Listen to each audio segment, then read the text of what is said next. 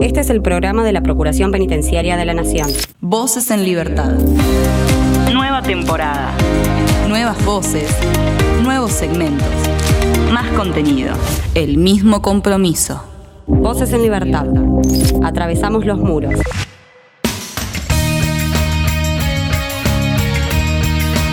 Comenzamos un nuevo episodio de Voces en Libertad, el programa de la Procuración Penitenciaria de la Nación.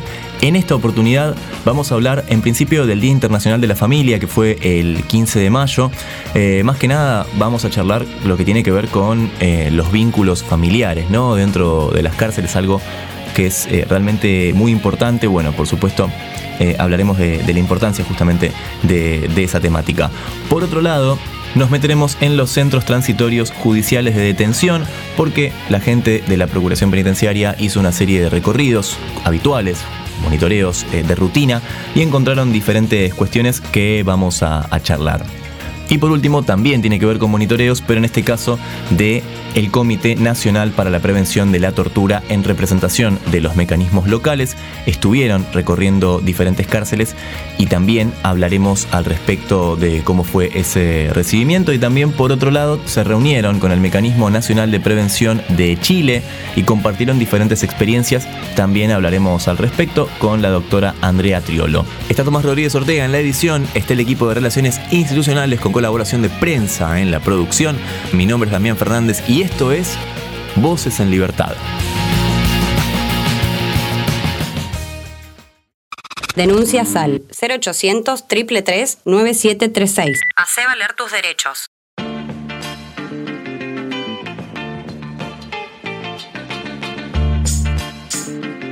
Bueno, como cada 15 de mayo se conmemora el Día Internacional de las Familias y vamos a hablar de, ese tema también eh, haciendo una especie de, paralelo ¿no? con lo que tiene que ver con los vínculos familiares de, los detenidos, justamente porque nos, nos ocupamos de, esa temática. Estamos en comunicación con la socióloga María Laura Roseto, ella es del área de auditoría de la Procuración Penitenciaria de la Nación. María Laura, ¿cómo estás? ¿Todo bien? Damián te saluda. Hola Damián, ¿qué tal? ¿Cómo están? Bien, todo bien, todo tranquilo por allí. Sí, todo bien. Bueno, muy bien, me alegro. Eh, bueno, María Laura, empecemos hablando entonces del Día Internacional de la Familia que se, conmemora o se, celebra, digamos, hace, hace unos años ya. Em, ¿Cuál es la, importancia de, que exista este día? Bueno, entiendo que, lo que respecta a, nuestra misión, a, los objetivos de, la Procuración, lo, lo, que nos importa es destacar y visibilizar un poco la situación de las familias, de las personas privadas de libertad.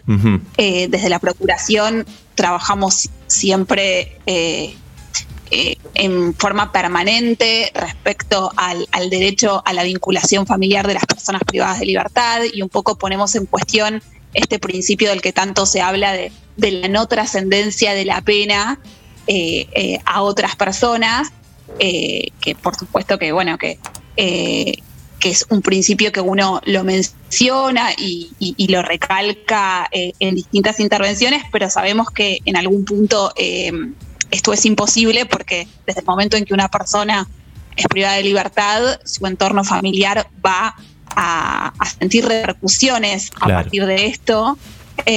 a partir de, la falta de esta persona, del distanciamiento físico en forma forzada y cómo se, tiene que reorganizar toda la familia en función de eso. Entonces, bueno, desde la Procuración, eh, eh, eh, principalmente lo que hacemos es trabajar para, para, señalar todas aquellas cuestiones que obstaculizan el mantenimiento del vínculo a pesar del encierro.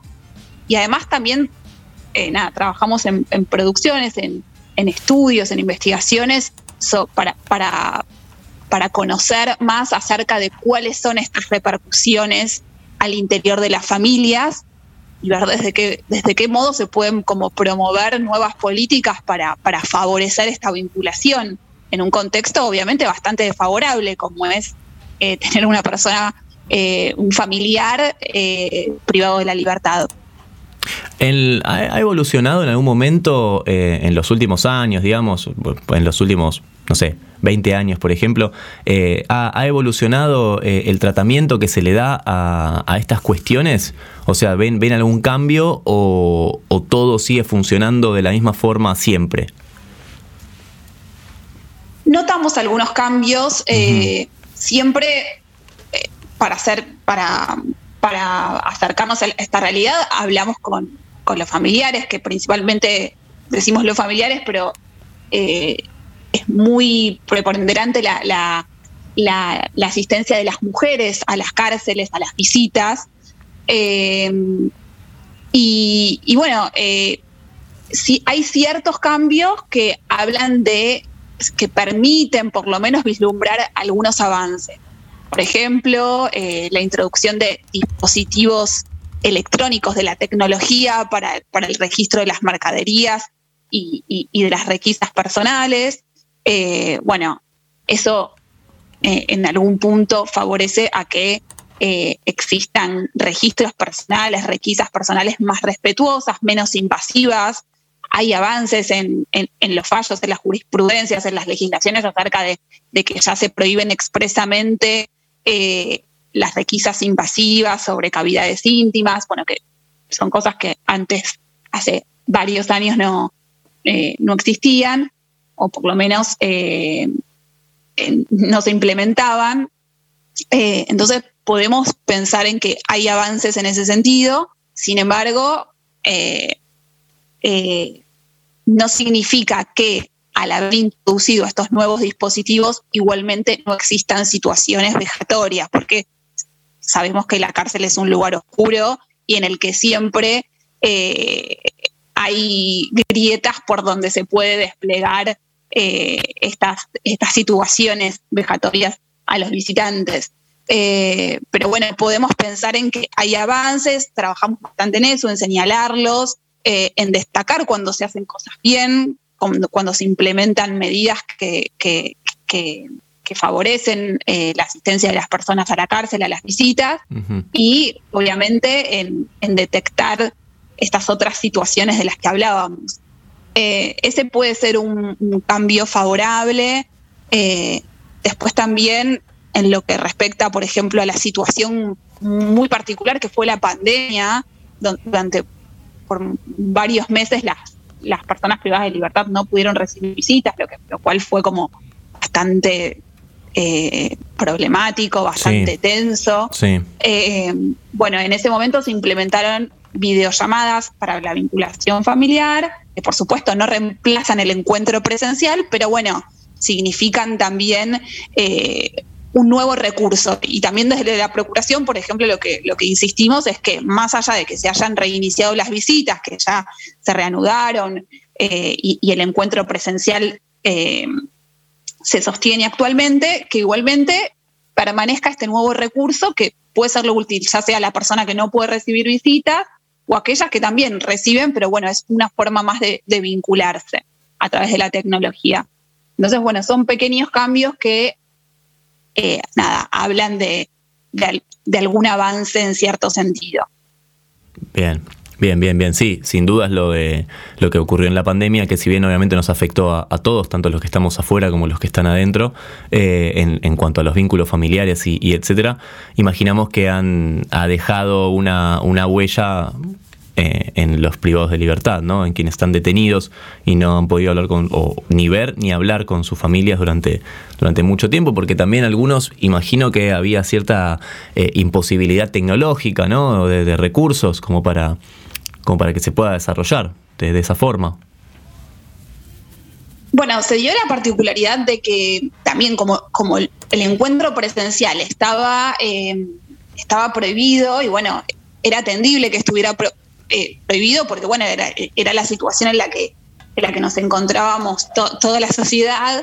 Eh, desde la Procuración también lo que insistimos es en que se refuercen entonces los medios de comunicación, ya sea telefónicas, virtuales.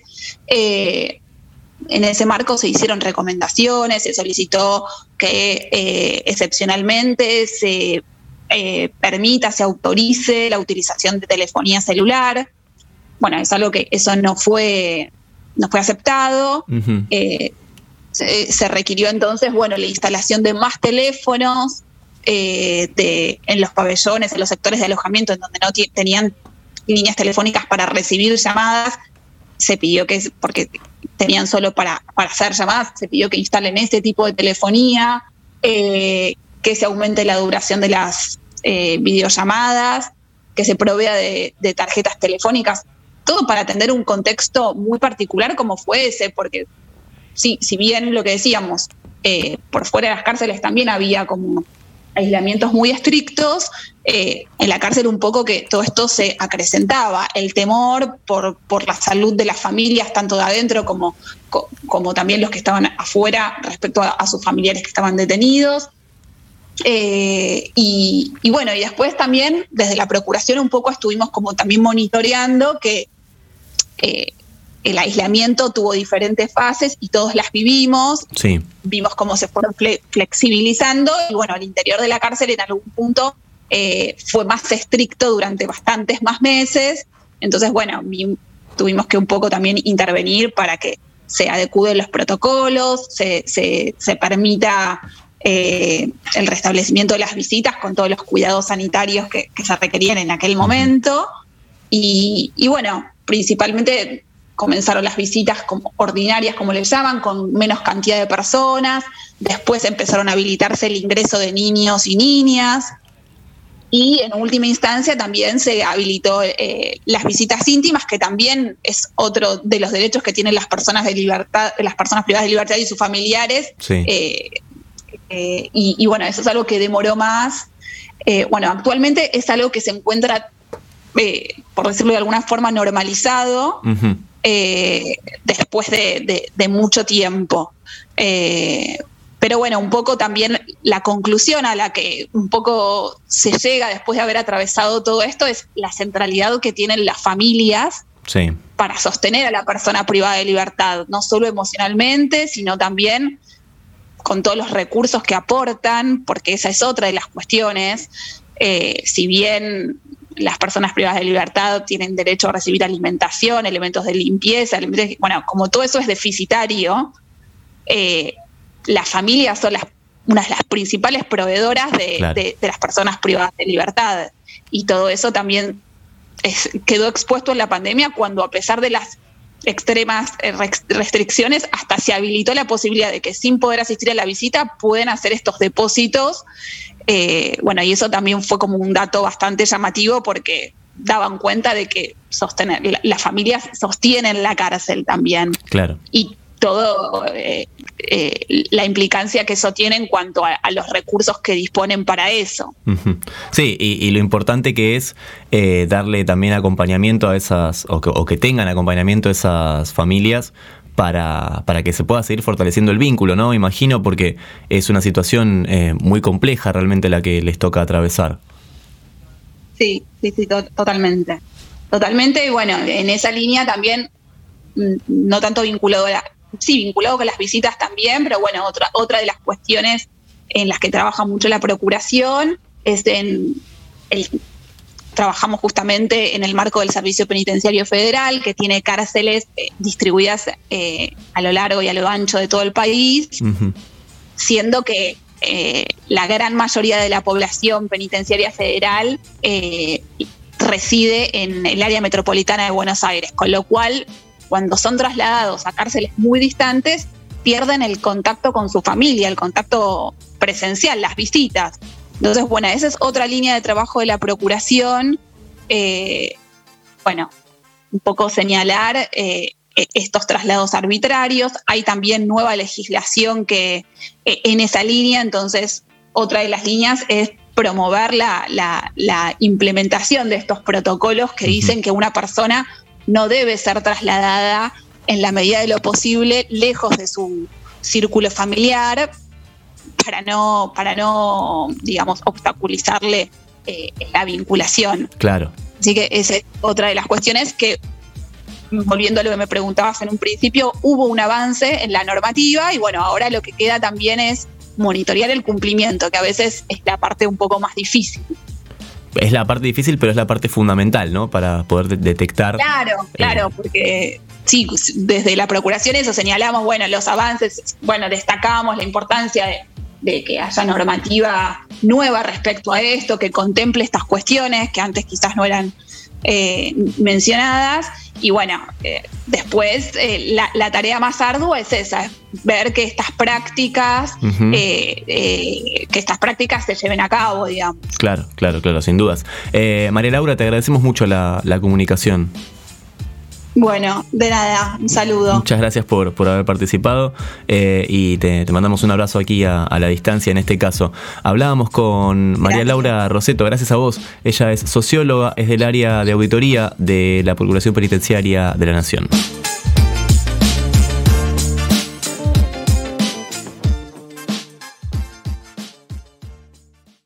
Voces en Libertad. Un programa de la Procuración Penitenciaria de la Nación. Tal vez una de las colaboraciones menos esperadas, Airbag junto a los enanitos verdes. Esto que suena es Volver a casa.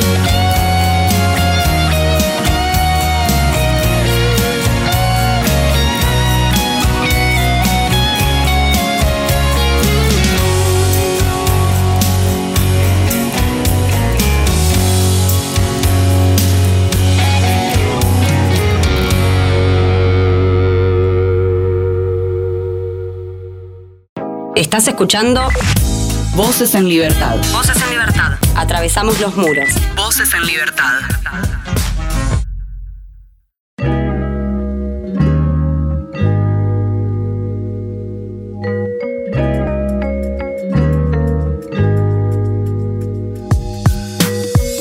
Vamos a meternos a hablar de una serie de, recorridas que, hizo la gente de la Procuración Penitenciaria de la Nación por distintas alcaidías y comisarías debido a la sobrepoblación registrada, un tema que por supuesto hemos hablado eh, varias veces, ¿no? Sobrepoblación y, demás eh, falencias que, que existen en estos lugares. Estamos en comunicación con el coordinador de Centros Transitorios Judiciales de Detención de la Procuración, Gastón Silva. Gastón, bienvenido a Voces en Libertad. ¿Cómo estás? También, buen día, ¿cómo te va? Saludos todo, para la- toda la audiencia. ¿Cómo estás? Bien, todo bien, todo bien por acá. Eh, bueno, eh, Gastón, empecemos hablando, si te parece, eh, qué, qué lugares estuvieron visitando ¿no? en, esta, en este recorrido. Dale, Damián, te cuento. Mira, nosotros, es decir, en el área, que es el área centros transitorios de detención, a cargo del doctor Juan Iraizos, su carácter de jefe, bueno, Juan lo, lo- lo han entrevistado en varias ocasiones por, el tema de la situación imperante en comisaría. Eh, y en el caso en particular de mi, de mi coordinación, como vos bien me presentaste, es decir, el, área de centros transitorios de detención se divide en dos equipos de trabajo, por decirlo de alguna manera.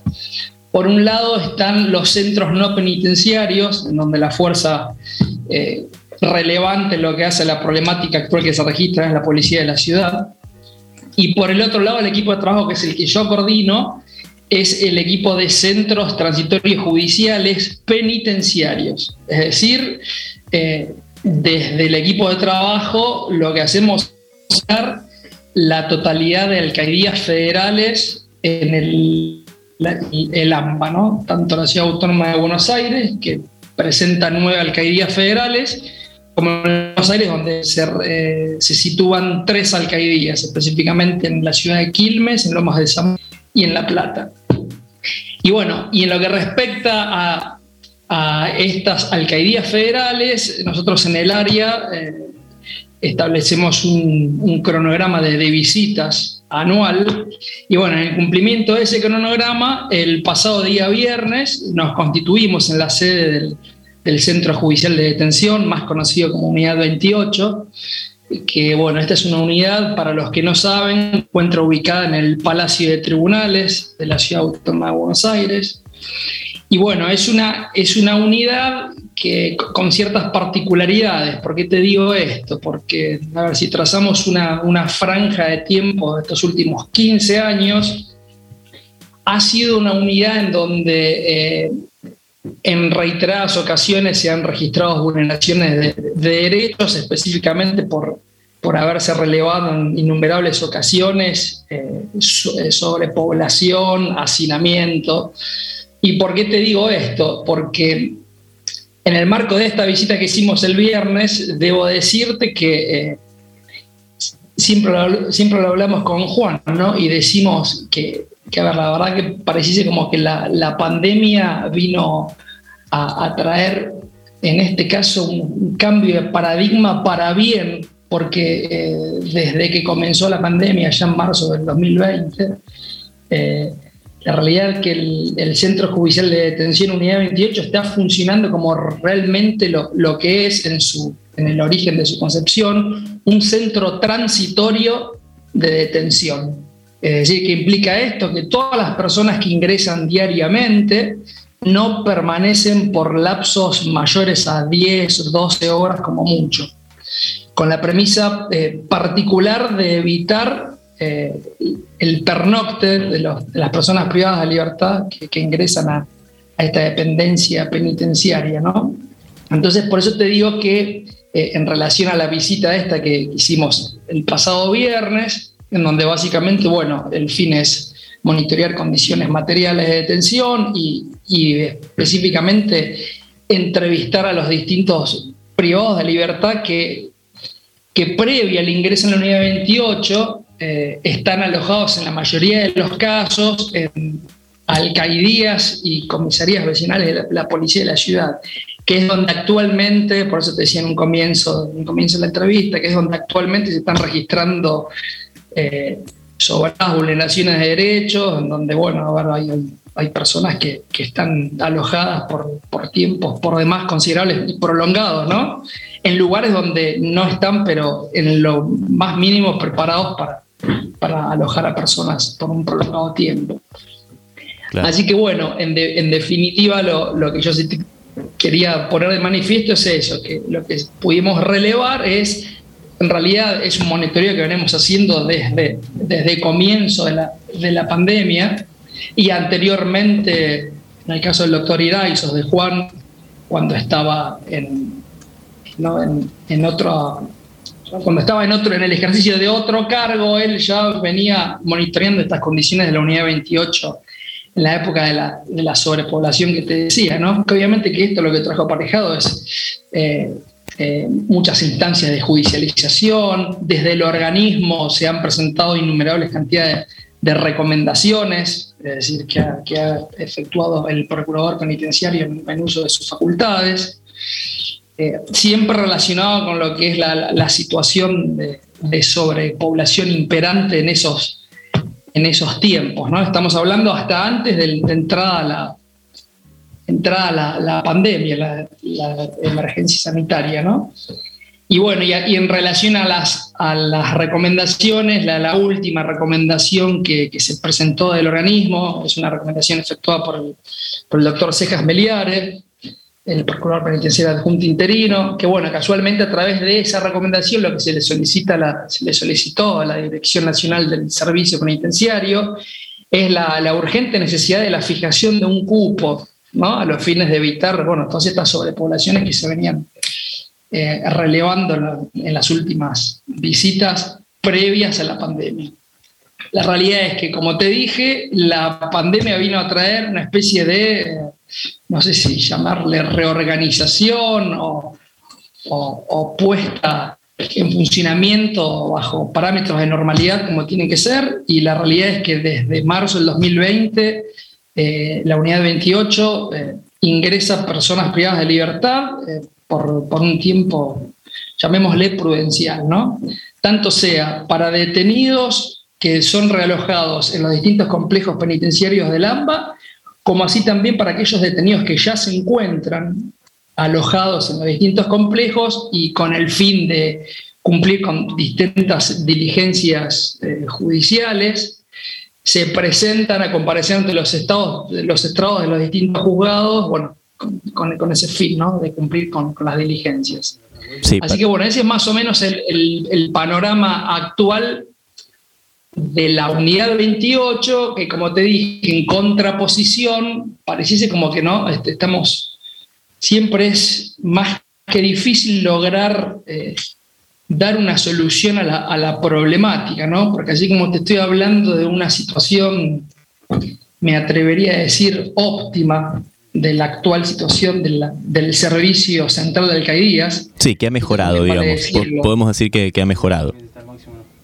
O sea, que, que está... Sí, sí, 100%. Es decir, eh, es decir, no, no solo, ahora estamos hablando de la unidad 28, que es la alcaldía principal, pero es decir, la alcaldía 28 conforma lo que es el servicio central de alcaldías, que este servicio está integrado por dos alcaldías, como te dije, ¿no? nueve situadas en la ciudad autónoma de Buenos Aires y las tres restantes en lo que es el, el Gran Buenos Aires.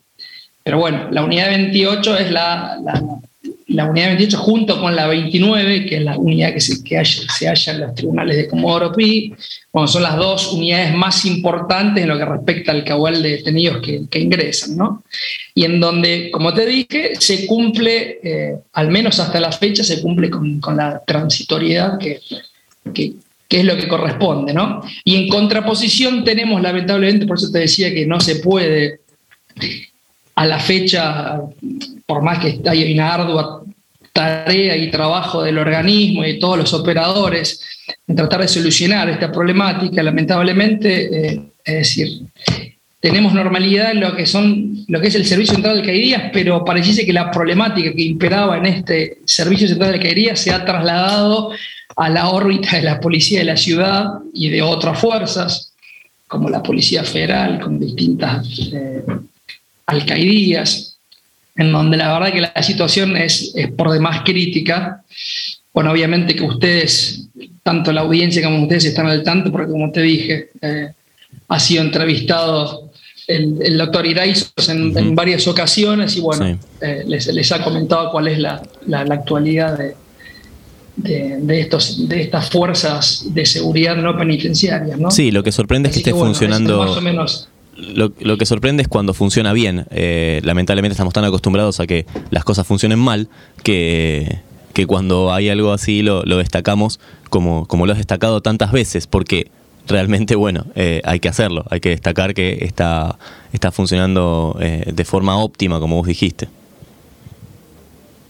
Sí, tal cual, Damián. Es más, mira, ese es un pequeño, es una situación que está relacionada con la que acabas de decir. En una de las visitas que hicimos en el mes de marzo, eh, nos acompañó el subdirector general de Protección de Derechos Humanos, Sebastián Pereiro, eh, que hacía un tiempo que no iba a la unidad 28 y, y me acuerdo que cuando, cuando ingresamos eh, le, le llamó la atención, es decir, el estado de, las- de las instalaciones, Claro. ¿no? El- lo edilicio, la, la, la prolijidad, la, la higiene que presentaba, porque bueno, también la pandemia lo que trajo fue, hubo un momento, yo no sé si por ahí, tampoco quiero... eh, voy a tratar de hacer lo más sintético posible, porque en todo este periodo de pandemia hubo un momento en donde a través de una disposición del servicio penitenciario se, se determinó la prohibición, es decir, se, se suspendió la admisión de, de detenidos, ¿no? a, los fines de, de mitigar eh, posibles riesgos que traía, traía este, este virus del COVID-19.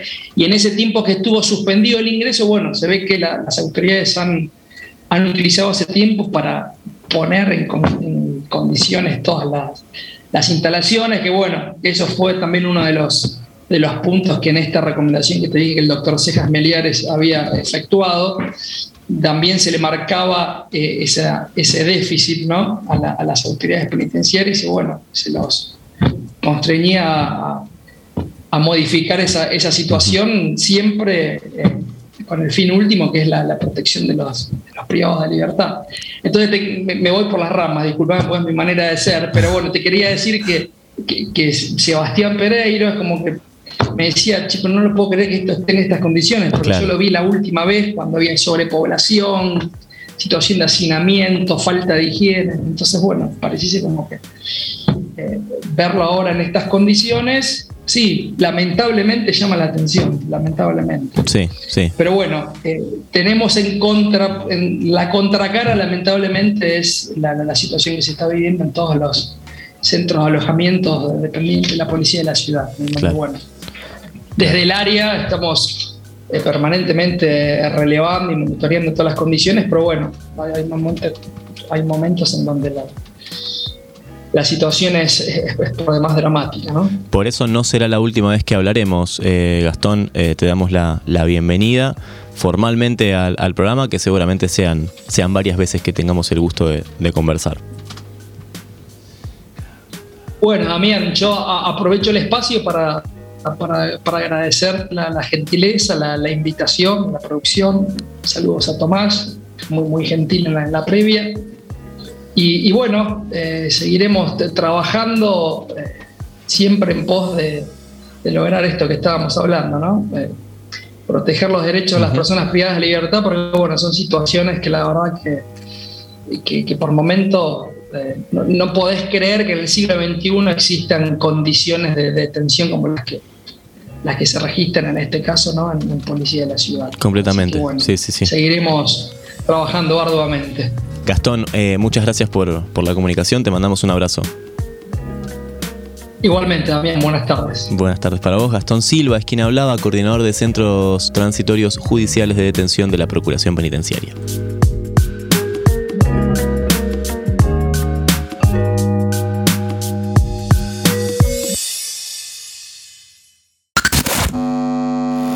Síntesis de la semana.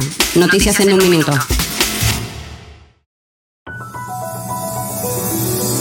Yoga mixto en la unidad 45. En la unidad 45 en Melchor Romero, jóvenes adultos del pabellón 8 y pacientes mujeres se sumaron a las clases de yoga mixtas. Desde el 2021, representantes de arte terapia brindan Hatha Yoga y yoga terapéutico dentro del MAT. Inauguraron dos murales educativos para niños y niñas que viven con sus madres en una cárcel. La iniciativa tuvo lugar en la unidad 54 Florencio Varela del Servicio Penitenciario Bonaerense en los sectores donde están alojadas detenidas con sus hijos e hijas. Catamarca. Libros en las cárceles. Se entregaron libros en la unidad penal número 1 de varones y en la penal número 2 correccional de mujeres ubicados en la provincia de Catamarca. Se celebró un partido de fútbol entre dos pabellones en el marco de un taller de formación en arbitraje y mediación.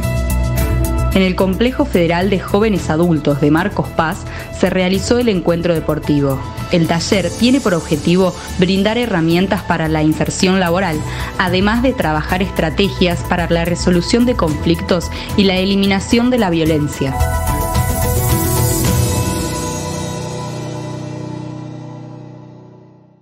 Libertad. Un programa de la Procuración Penitenciaria de la Nación.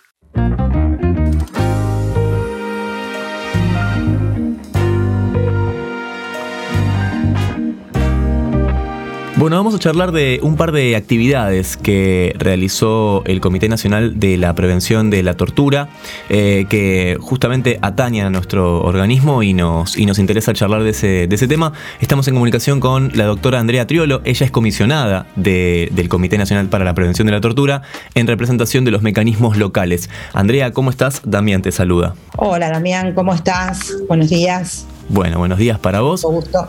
Un gusto, un gusto tener el, el lujo de volver a, a charlar con vos.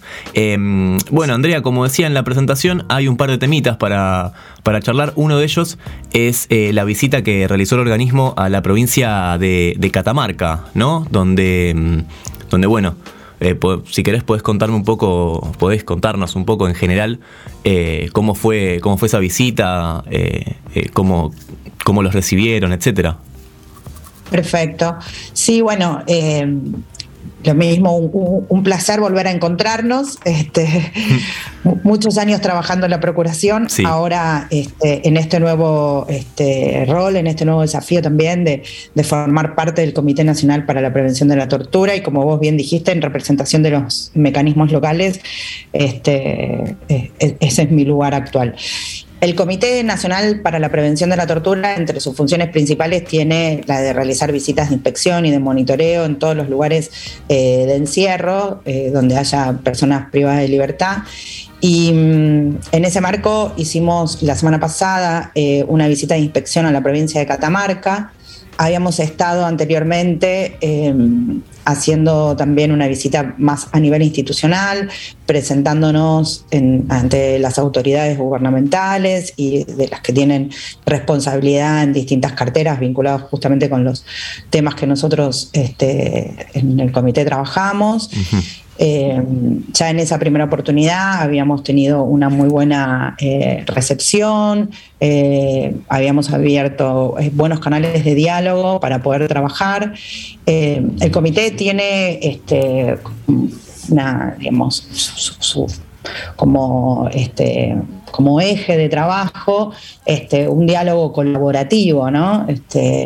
Y en ese sentido nos ponemos siempre a disposición para, para facilitar y, y colaborar en, en las estrategias que haya que, que- que pensar y las acciones que haya que tomar para eh, atender o mejorar las cuestiones que después nosotros en la visita de inspección señalamos.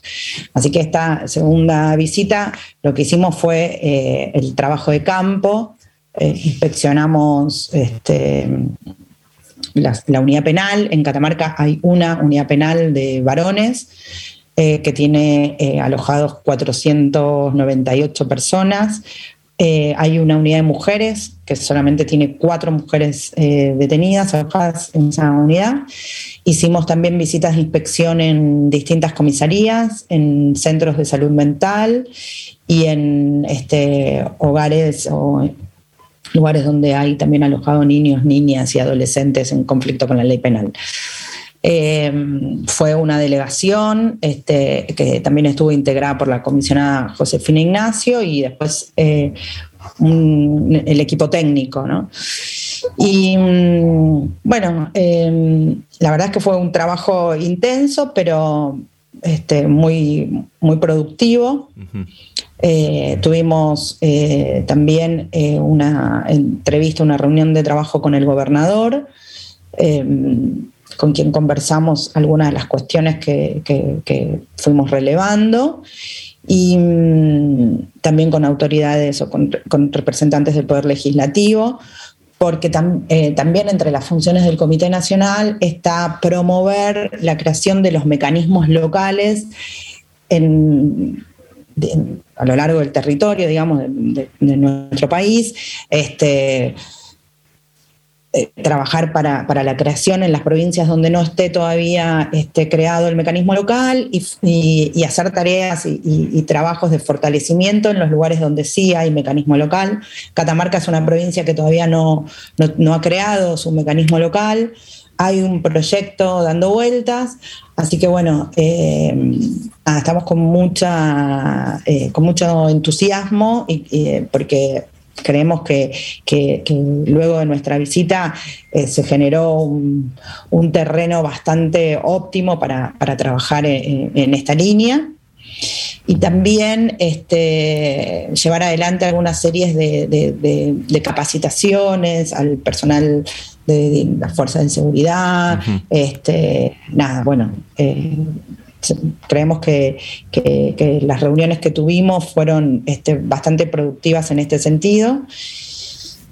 Como te decía este, antes de arrancar, el informe eh, todavía no está terminado. Hicimos un, un, un primer informe preliminar, sí. verbal, este, con las autoridades, pero el informe es confidencial claro. este, por un tiempo, hasta que cuando se lo presentamos primero a las autoridades gubernamentales, está un tiempo eh, en esta confidencial, creo que son 15 días, no recuerdo bien, y bueno, y después lo, lo hacemos público y, y, y, se sube a la página y se da a conocer. Bien, cuando sea el momento de, de que sea público, allí estaremos, por supuesto, para, para consultarte entonces qué es lo que arroja este, este informe sí. sobre, sobre sí. esas visitas. Eh, lo que nosotros marcamos, digamos, como, sí. como positivo y, y, que creemos que puede, que, que, eso va a facilitar en, en gran medida el, el, trabajo, es que, bueno, son este, establecimientos penitenciarios establecimientos penitenciarios donde no hay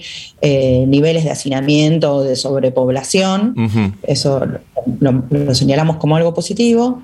Y, y, bueno, sí, después creo importante trabajar fuerte quizás en la formación, en la capacitación, en materia de derechos humanos, digamos, claro. a las fuerzas de seguridad y ponernos también muy eh, a fondo con, con la colaboración para la creación del mecanismo local y que todas las provincias tengan su, su mecanismo local de prevención para la tortura, ¿no? que ese es un poco el objetivo de, Bien. De, del comité.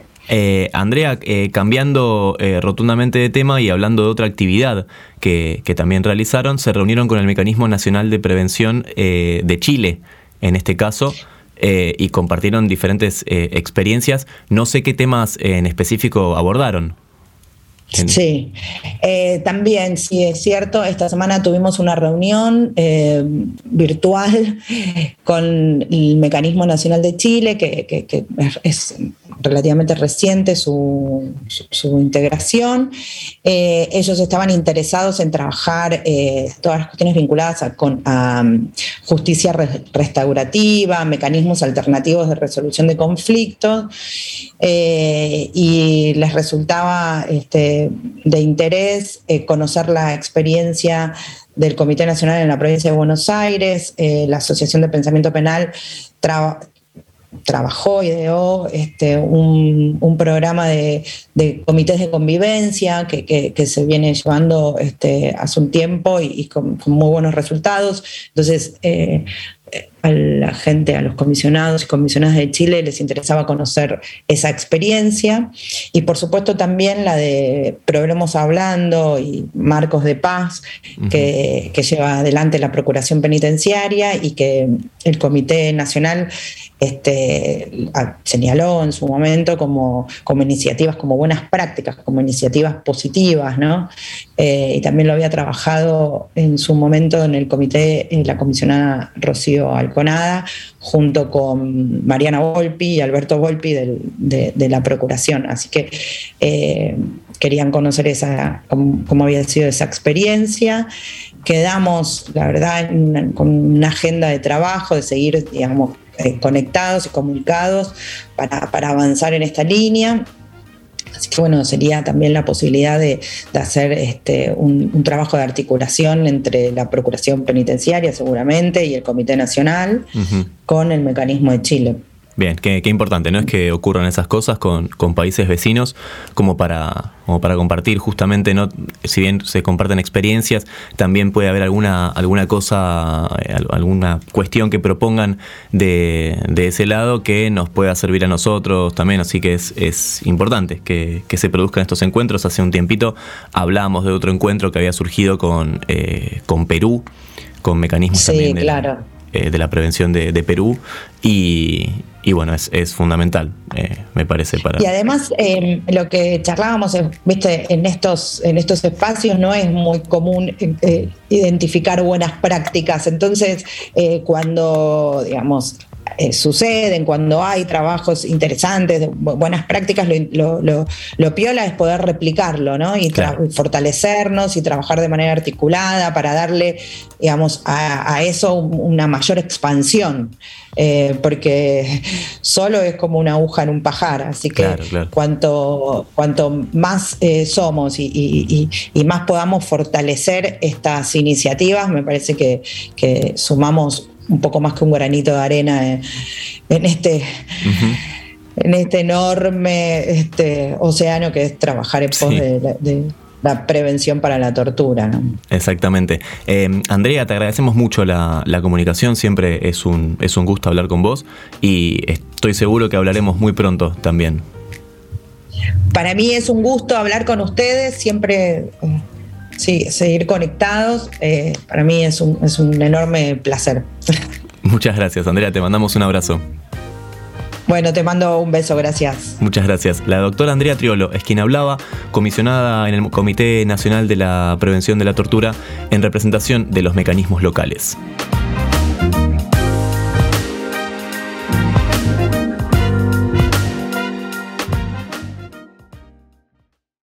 Volvé a escuchar este u otro programa a través de la web oficial radio.ppn.gov.ar. Voces en Libertad. Un programa de la Procuración Penitenciaria de la Nación. Gran artista que descubrí hace poco y te lo recomiendo. Cardelino, esto es Cursi. Yo tenía 10 y solo quería ser un Power Ranger, poder jugar hasta tarde con mi vecino Germán, crecer y algún día enamorar a esa mujer. Y así estar toda la eternidad. Ya, todo conocemos bien cómo pasó Pero cada vez que pienso en vos Me pongo triste y quiero despegar del suelo Hasta golpear tu ventana. Meterme en tu cama Poner una peli, no la vemos nada Yo no pido nada más. Estoy empalagosamente curioso Estoy empalagosamente curioso Estoy empalagosamente curioso Estoy empalagosamente curioso No quiero cantar solo Todos hablan del amor Escuchan John Lennon. Dicen saber amar Pero mira el mundo, bro. Luego andan por ahí Hablando mal porque sí Comiéndose entre sí. Pero tú eres diferente Incluso con tus demonios enfrente. Sabes ponerte en los zapatos de otra gente. Know, I know you do, baby. That's why I love you. That's why I love you. Todos conocemos bien cómo pasó Pero cada vez que pienso en vos Me pongo triste y quiero despegar del suelo Hasta golpear tu ventana Meterme en tu cama Poner una peli, no la vemos nada Yo no pido nada más. Estoy empalagosamente curioso Estoy empalagosamente curioso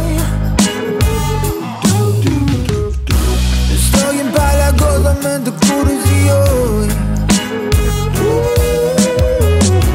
Estoy empalagosamente curioso No quiero cantar solo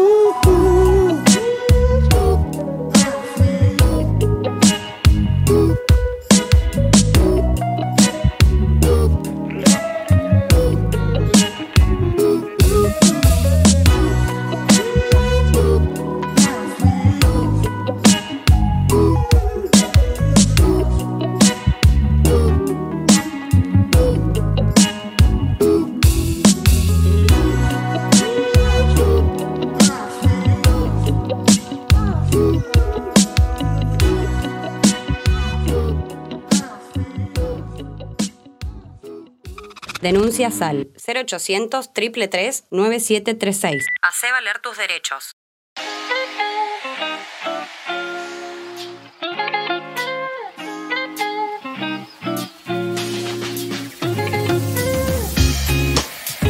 Y hasta acá llegamos con este episodio. Ya sabes que puedes encontrar más información en www.ppn.gov.ar y en radio.ppn.gov.ar.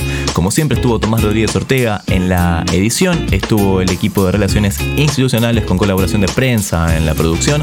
Mi nombre es Damián Fernández y nos encontramos en el próximo Voces en Libertad. Chau.